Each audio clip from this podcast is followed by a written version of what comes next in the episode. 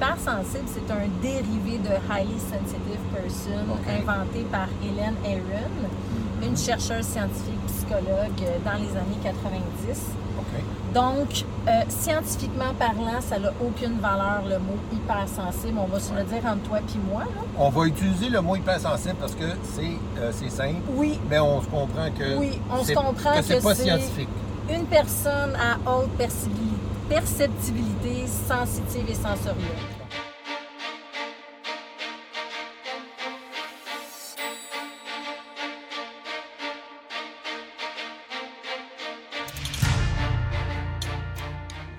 Salut tout le monde, ici Marc-André Morel et bienvenue à un autre épisode de Coach Taxi. Elle aide les hypersensibles à retrouver un certain équilibre relationnel et émotionnel. J'ai en ma compagnie Annie Deschaines. Annie, salut! Hello! Bienvenue, bienvenue dans le taxi et comme tu peux, euh, on peut le constater, on a euh, derrière nous, on a évidemment une nouvelle mascotte. Il s'agit de Miss Marple. C'est une marème, euh, berger de marème. C'est quoi, c'est quoi un berger de marème? C'est un chien de garde pour les moutons, les animaux de ferme. Toi, que, Ah, en moi, plus, tu as des animaux. les animaux. Moi, j'ai trois poules, quatre poules, deux canards, mais pas, pas de souris, anciennement un coq. Je vis en campagne. Incroyable. Toi, tu es comme un peu entre Montréal et Québec, en Mauricie, là, pour Oui. euh, les Français plus un peu situés. Là. Dans un tout petit village où il y a plus d'animaux que d'habitants. Pour vrai. On va se le dire. Alors, euh, mais tu sais qu'à Montréal, il y a aussi plus d'animaux que d'habitants. un autre sujet. Ouais, un autre genre d'animaux. Alors, parle-moi de ça. Comment on fait pour savoir si on, on est comme ça ou peut-être si mon, mon- mon fils de 12 ans est comme ça ou mon petit-fils est comme ça ou petite-fille, etc. Euh, comment on reconnaît ça? Tu me laisses-tu te raconter une anecdote Oui, pour t'expliquer un peu? L'anecdote du paddleboard. Je suis allée faire du paddleboard. c'est pas du paddleboard C'est une, planche avec une, euh, mon Dieu, une, euh, Une rame. une rame, je cherchais mes mots. Une, Donc, tu es debout Oh! sur la planche, Ah! sur l'eau, avec une. Ah, c'est comme une planche de surf.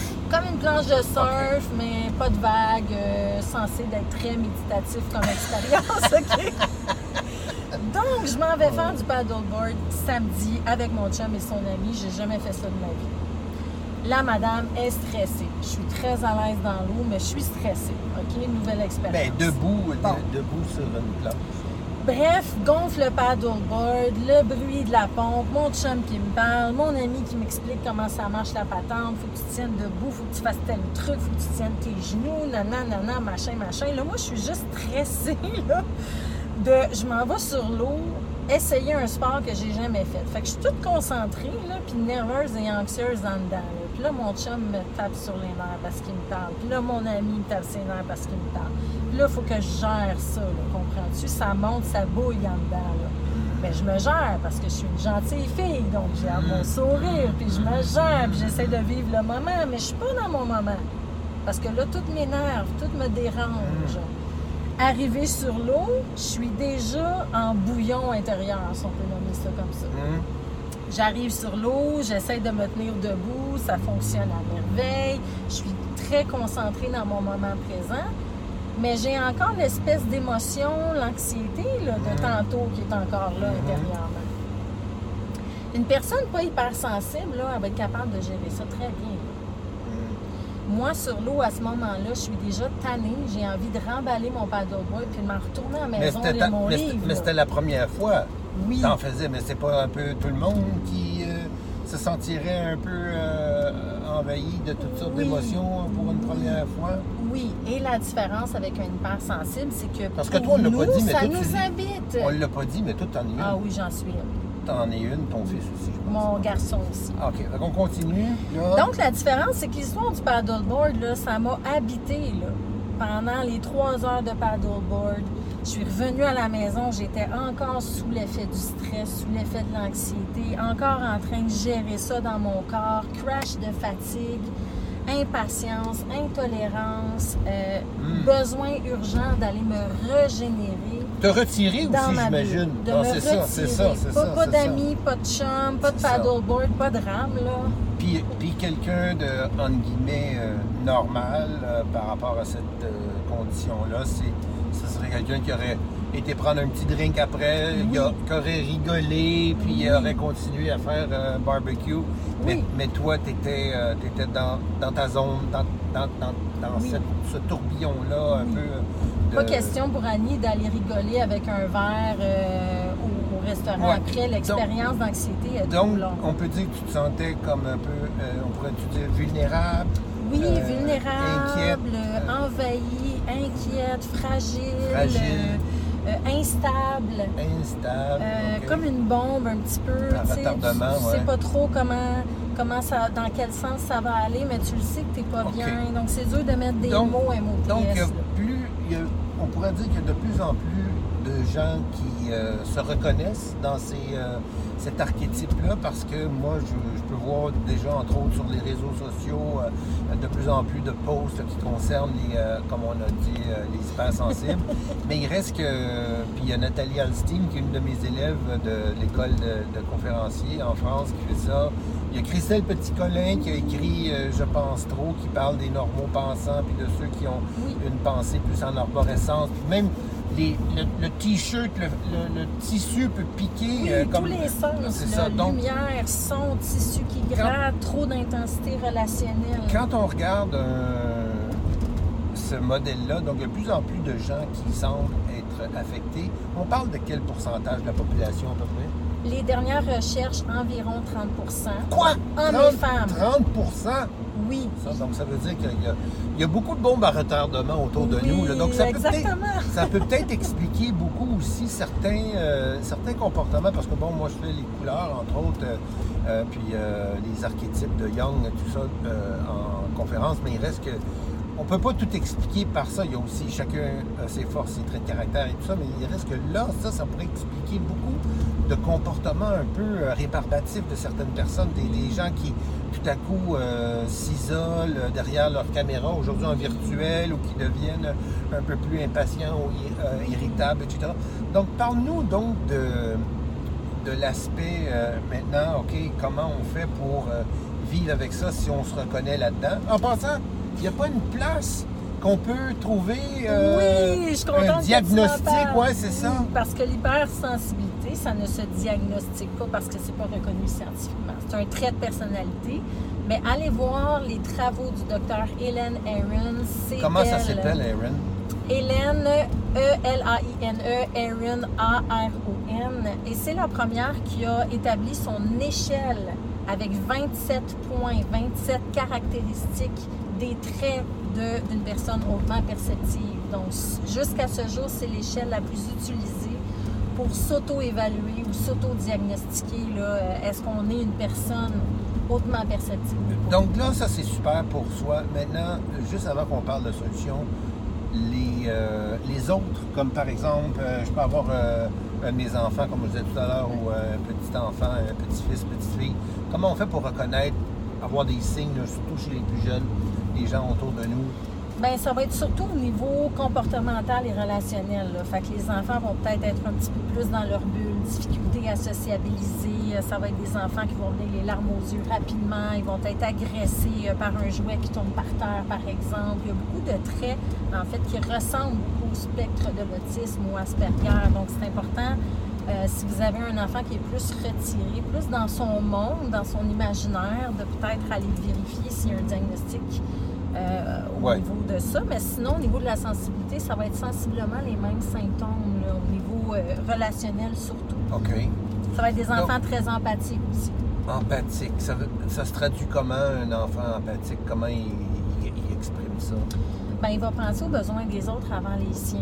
Comme par exemple, là, il est en train Euh, de jouer avec un ami, il y a un oui. camion de pompiers, puis c'est le seul enfant sur la planète qui va le laisser jouer avec son propre camion Exactement. de pompiers. Ouais. Il va lui prêter son camion de pompier. S'il sent que l'éducatrice va se fâcher, il va peut-être aller prendre le camion de pompier, aller le ranger.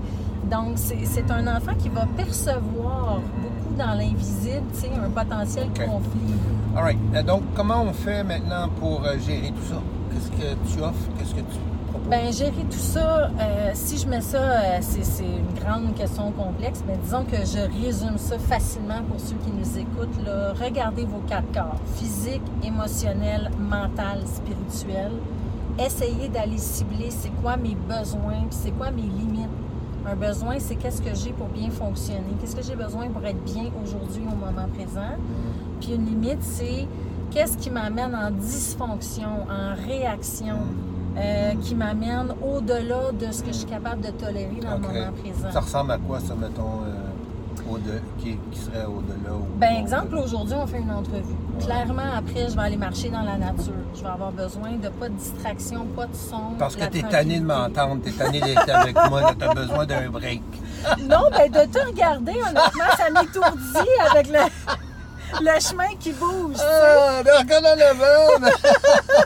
Pendant l'entrevue, pas, faut pas gérer ça après, faut gérer pendant. Mais, ben, mais- mais dans le fond, ça, ça vient nous dire qu'il y a des choses que les hypersensibles, j'imagine, qui ont de la difficulté à gérer pendant.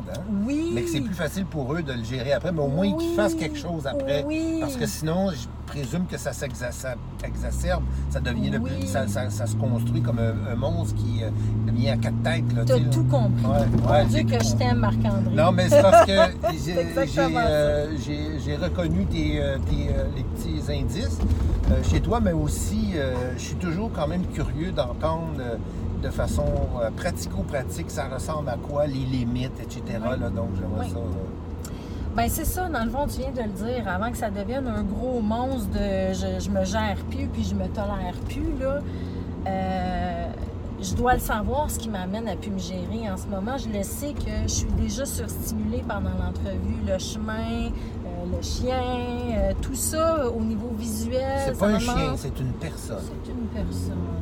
Une, une très belle Miss Mais quand, mais, quand, mais quand on a un, un diagnostic ou en fait le trait d'hypersensible, euh, se donner des limites, ça ressemble à quoi? Comme tu as dit tantôt, tu étais bien parti, je t'ai interrompu, tu t'en vas prendre euh, une marche dans la forêt, tu t'en vas lire un livre, quoi d'autre?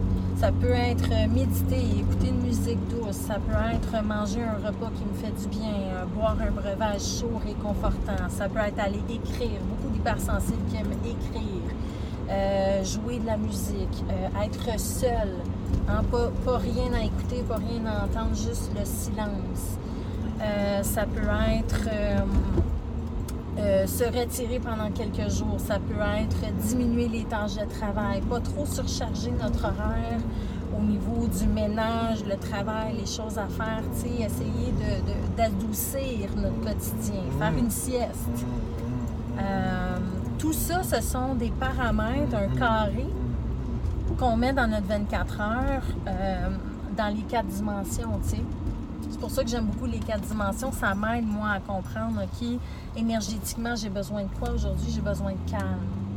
Des fois, ça va être j'ai besoin de faire du sport. OK. Tu comprends? C'est-tu plus clair un peu? Je demande à qui nous écoute, mais c'est euh, Yes. c'est euh, c'est très intéressant d'entendre ces choses-là. Puis ça me fait réfléchir sur moi-même, mais aussi sur euh, certaines personnes qui, je pense, qui n'ont aucune idée, qui sont, sont dans cette euh, catégorie-là. Moi, je m'en doutais un peu. Mais, euh, mais là, donc, toi, tu offres quoi? parce qu'on commence à, jouer avec le, temps. Euh, tu proposes quoi, toi, comme produit, comme enseignement, comme cours, comme formation? Coaching un à un, coaching de groupe, coaching en petits groupes, formation en ligne, tout ça converge vers une seule et même chose, c'est que pense que c'est normal, et ça, ça c'est quelque chose que je veux vraiment dire avant qu'on termine, c'est normal que l'on ressente et que l'on vive des fluctuations. Euh, que je sois super joyeuse, puis 15 minutes après, que je sois super euh, anxieuse ou en colère. Tu sais, ces c'est fluctuations-là. c'est pas stable, on n'est on n'est pas stable. Les hypersensibles non. sont pas stables. Très, très instable parce qu'on est influencé par tout ce qui bouge autour de Ah nous, ouais. les stimuli environnants. Et c'est ça que j'enseigne en fait, comment reconnaître les déclencheurs précis pour chacun de nous, puis comment les gérer dans notre vie pour essayer de pondérer un peu la fluctuation. Parce qu'ils s'en iront pas. Les stimuli, euh, tout ce qui est extérieur, on contrôle pas ça. Donc, je Pensez pas qu'on... On, On arrête- voir, on arrête, on arrête d'être hypersensible, Non, c'est ça, Non, non, ça c'était la, la mauvaise nouvelle. Là. Mais c'est- c'est la réalité dans toute Oui. chose. Tous les gens qui ont réussi quelque chose. On apprend à vivre avec cette ça. situation. La vague, elle va passer, puis il faut Exact. juste apprendre à, apprendre à, à surfer dessus. Exact. Donc ça, c'est super. Donc tu as des formations en ligne, tu as des, euh, des coachings, des coachings de groupe. J'ai vu aussi sur ton site, qui est merveilleux d'ailleurs, euh, qui est comme un jardin, Merci. vraiment, c'est- superbe, on s'y retrouve facilement. Typique Puis des hypersensibles, on est des des- créatifs. puis des produits qui sont, euh, comme par exemple des capsules euh, qui sont très abordables, qu'on peut euh, consommer comme ça, là, qui sont euh, évidemment exclusives à ce que tu fais. C'est sur quelle adresse? anniedeschênes.ca. anniedeschênes.ca et puis euh, on va parler parce qu'on est dans le taxi, on va te poser la question donc euh, la question destination. Donc qu'est-ce qui euh, qu'est-ce qui s'en vient pour toi? Un événement, une sortie de livre, un nouveau truc, peut-être un- nouvelle formation ou quoi que ce soit. Qu'est-ce qui euh, qu'est-ce qu'il y a devant? Beaucoup de choses, mais je dirais qu'en ce moment, ce qui occupe le plus ma vie, c'est mon quatrième livre pour comprendre justement le trait de l'hypersensibilité. Ça, c'est bien important. Ça va être quand Et je va- suis de retour aux études, Marc-André, de retour à l'université aussi. Ah oui. Oui, oui, tu sais, histoire d'en comprendre encore plus, de reconnaître encore plus. Mais pour nous, euh, c'est le livre, ça, ça, ça, se- ça sort quand ça? Ça devrait sortir euh, 2023. 2023. OK. Donc, ça devrait être euh, disponible, j'imagine, sur Amazon et sur ton oui, site. ça. partout.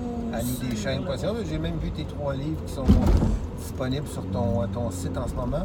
Et question euh, feu vert, qu'est-ce qu'on euh, recommande euh, à tous ces gens qui se soupçonnent d'être hypersensibles de commencer à faire? Commencez à croire en vous. Euh, arrêtez de penser que vous êtes un extraterrestre qui ne fait pas nulle part. Comprenez que votre sensibilité, c'est un cadeau et non un handicap quand on apprend à se gérer, à connaître ce trait-là et à vivre en harmonie avec ce trait-là, d'arrêter de se battre contre notre nature. Fait que... euh, Ça, c'est super. Moi, je pense que j'arrêterai ça là. C'est- C'est super bien dit. Et question feu rouge, qu'est-ce qu'on arrête de faire si on se soupçonne d'être hypersensible? arrêtez de vouloir performer puis de, de- de vouloir prouver votre valeur, de penser que vous êtes un être dysfonctionnel. On devient dysfonctionnel quand on ne reconnaît pas comment on fonctionne. Mais arrêtez de penser que vous êtes dysfonctionnel ou mésadapté socialement, c'est ce que j'entends le plus. Annie, un gros merci d'être montée dans le taxi avec nous. Et puis, euh, Miss Marple et moi et euh, les euh, milliers de personnes qui vont avoir écouté vont aussi te dire un gros merci parce que je pense que tu viens de réveiller et d'éveiller certaines étincelles là, pour plusieurs personnes qui se pensaient pas tout à fait dans la, la bonne euh, ou dans cette euh, catégorie-là, mais ils le sont. Alors, un gros merci et puis, euh, ben, écoute, on se dit à la prochaine. Yes. Salut. Merci. Marc-Antoine.